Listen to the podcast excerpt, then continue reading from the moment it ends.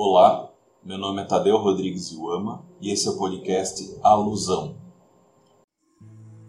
Eu já advirto vocês que o episódio de hoje será um pouco longo, porque ele é extenso e denso. A introdução do livro, que é o tema do nosso episódio de hoje, é chamada Fantasia e Realidade. O Laycock abre com uma definição sucinta, mas acertada. Cito ele: Role-playing games são jogos nos quais os jogadores fazem de conta que são outra pessoa, tipicamente um personagem fictício. Depois dessa definição, ele discute que os RPGs seriam uma forma cultural única, que apesar de ser chamada de jogo, se assemelha mais com a arte, com a psicoterapia ou até mesmo com a loucura, né? Isso porque, apesar dos mundos criados nos jogos refletirem as personalidades individuais dos jogadores, o processo pelo qual isso se manifesta é coletivo, essa característica para ele é central.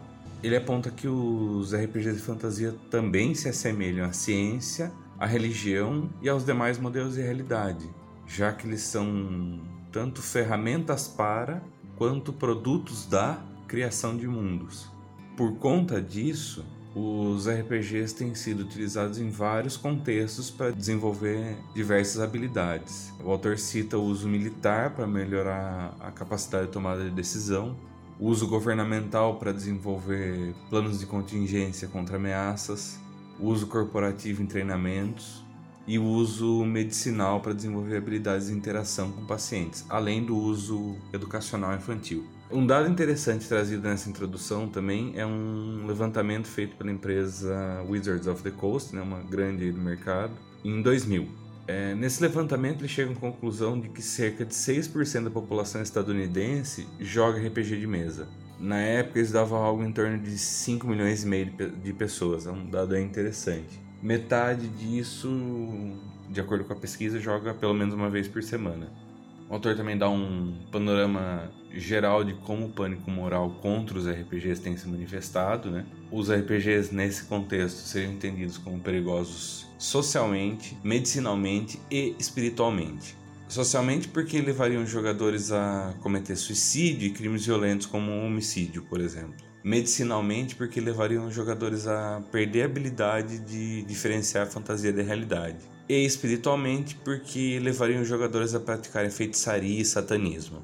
Aqui eu queria fazer uma, uma nota pessoal. Algumas vezes né, é, nós vemos o conceito de pânico moral aproximado da expressão pânico satânico. Né? Algumas vezes tem alguma diferença entre uma coisa e outra, mas a maior parte das vezes são dois termos aí que estão próximos. É, nesse contexto é importante que a gente reconheça que aí existe uma manifestação de intolerância religiosa. Vamos esquecer que são teorias de conspiração e mesmo que as pessoas fossem satanistas de fato, né? O fato de uma pessoa ser satanista não torna ela uma pessoa que comete sacrifícios ou qualquer outra besteira dessas que costuma atribuir essas práticas religiosas, né? O que me parece é que nos Estados Unidos chamar alguém de satanista é algo raso e preconceituoso, mais ou menos parecido com o que seria chamar alguém de macumbeiro aqui no Brasil. Por isso, não é o caso do Laycock, mas mesmo se eu trabalhar com um autor que use o termo pânico satânico, é, vocês vão me ouvir usando o termo pânico moral, por uma questão ética aqui. É, eu acho um serviço propagar o termo pânico satânico, né? É, o resumo disso é o seguinte, né? Chamar alguém de satanista não deveria ser entendido como um tipo de acusação, do mesmo jeito que chamar alguém de cristão não é. De volta ao livro, o autor aponta o auge do pânico moral contra os RPGs nas décadas de 1980 e 1990. Depois disso, eles deixaram de ser percebidos como uma nova forma de mídia, e essa ideia de nova forma de mídia é um dos argumentos que o autor aponta como alvo para que essa aura de ameaça que o pânico moral precisa né, é, exista. Além disso, os empreendedores morais, né? empreendedor moral é o termo que o Laycock usa para definir quem propaga o pânico moral. Enfim, além disso, os empreendedores morais escolheram um novo alvo, que são jogos de computador. Né? E por fim, depois de 2001, muitas dessas angústias sociais passaram a ter um outro alvo também, né? que é a bandeira de guerra ao terror. Também temos um panorama geral aí dos argumentos de pânico moral década a década, né? Isso é bem legal aí que o autor traz. Nos anos 1970, existia toda uma teoria da conspiração de que existiam cultos dentro de universidades e que esses cultos recrutavam jovens brilhantes. Como vários RPGs eram jogados, até mesmo criados nas universidades, logo a associação entre os RPGs e essas narrativas conspiratórias de, de culto colou, né? Na década de 1980, o foco muda para os RPGs como parte de uma ferramenta de recrutamento para uma outra teoria da conspiração, né? Que era a suposta poderosa rede oculta de satanistas, né? Argumento aí que teve seu lugar no mundo na década de 1980 e nós vamos retornar hoje em dia com alguma força, né? Em grupos como QAnon, ficou famoso aí por estar envolvido na invasão do Capitólio estadunidense, né? Enfim, tem essa mesma base aí no, de uma rede oculta de satanistas. Enfim, na década de 90, essa, essa conspiração aí da rede satânica é substituída por uma outra ideia, né? A bola da vez a ideia dos superpredadores, né? Seriam indivíduos jovens, frutos da degradação cultural e moral aí, né? E que não teriam consciência nenhuma e estariam completamente dispostos a cometer crime, né? Essa besteira ganhou muita força com o massacre da escola de Columbine. E o que a gente aprende com isso é o seguinte, né? Os RPGs foram associados aos medos de cada geração, né? Cada vez que mudava o medo, o RPG passava a ter a ver na visão desses empreendedores morais com esse novo medo. Além disso, né, o autor reforça aí no caso, né, que essas acusações estão religiosamente alinhadas com a cultura evangélica, como ele já tinha trazido na apresentação, e adiciona o fato de que estão, que estão politicamente alinhadas com o conservadorismo, né.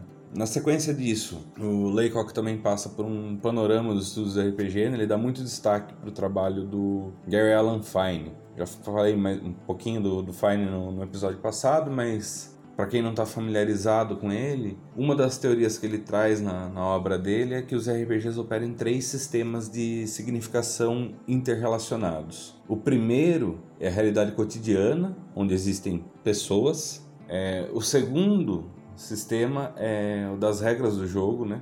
Se na realidade cotidiana existem pessoas, no das regras do jogo existem jogadores. E por fim, o terceiro sistema é o sistema da narrativa, onde existem personagens. O RPG, portanto, é, ocorre numa relação coletiva, né? um jogo predominantemente coletivo, somado a essa relação entre pessoa, jogador e personagem.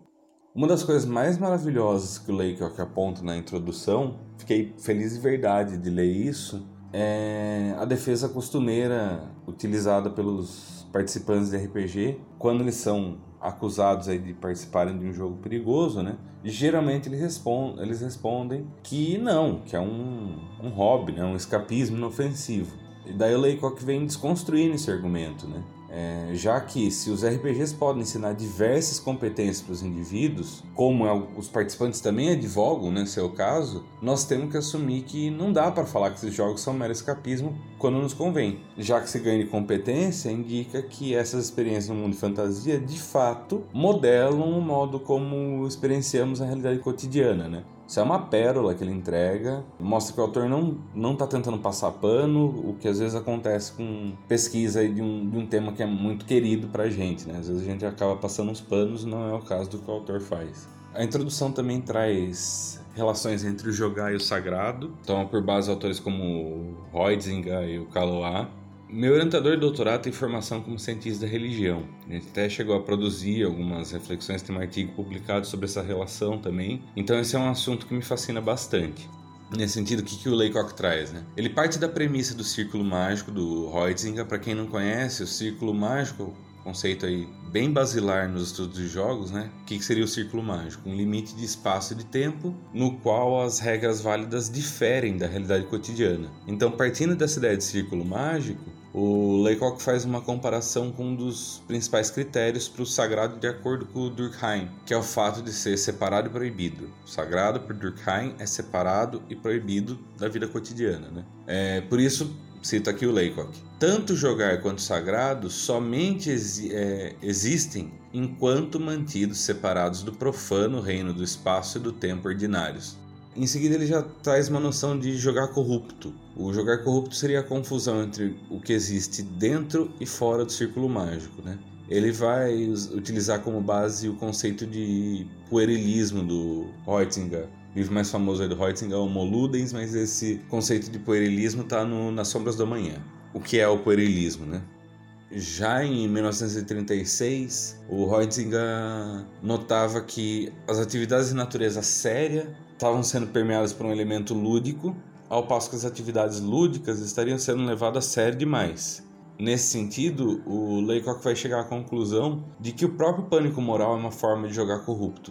É, isso porque os empreendedores morais confundem suas próprias imaginações com a realidade concreta. Eles misturam o acho que é, o deve ser e o é, né? Parece que é tudo a mesma coisa. É, Para o autor, isso tem relação direta com a literalidade defendida pela nova direita cristã, que acaba confundindo verdade literal, alegoria e imaginação. Isso tem bastante a ver com a ideia de fundamentalismo, né? Mas enfim, a ideia de que uma busca excessiva pela literalidade é um dos problemas que, que pode fazer com que esses empreendedores morais olhem para os RPGs e entendam como uma ameaça. Isso é bacana. E não só para os RPGs, né? Estamos falando de pânico moral no sentido amplo aqui. Os empreendedores morais parecem ter uma atração por novas formas de mídia, uma coisa que o Laycock põe aqui também. Antes dos RPGs, nós passamos pela televisão, pelo rádio, pelos quadrinhos, por exemplo. E vamos embora. Eu lembro da Janet Murray falando de Don Quixote que é um livro que foi escrito numa época em que as pessoas estavam começando a fazer leitura mental, né? Não ler em, voz alta. E existia toda uma, uma crítica na época de que deixava louco. E Don Quixote surge nessa época como alguém que leu demais, né? Don Quixote leu demais em voz baixa, por isso ele ficou maluco. Enfim, dá pra ver que é uma coisa antiga, né? Se nós formos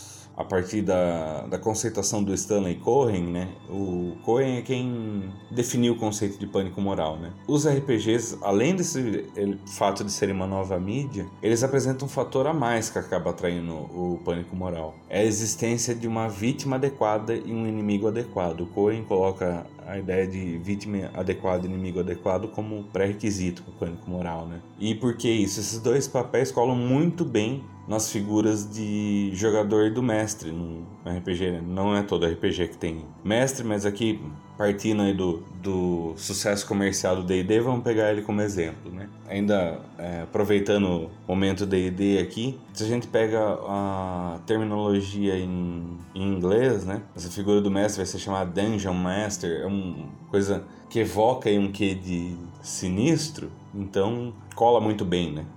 Nesse sentido, só para explicar como funcionaria isso, né? O jogador seria a vítima ideal. Vamos pensar que é um jogo que é habitualmente jogado por jovens e tudo mais, né? O jogador seria essa vítima ideal, né? Uma figura inocente, pronta para ser seduzida e ludibriada pelo mestre do jogo. E o mestre do jogo seria um cargo que, nas angústias dos empreendedores morais, está muito próximo da figura do líder do culto, né? Esse indivíduo perigoso, sedutor de inocentes. Então, infelizmente, acaba grudando muito bem.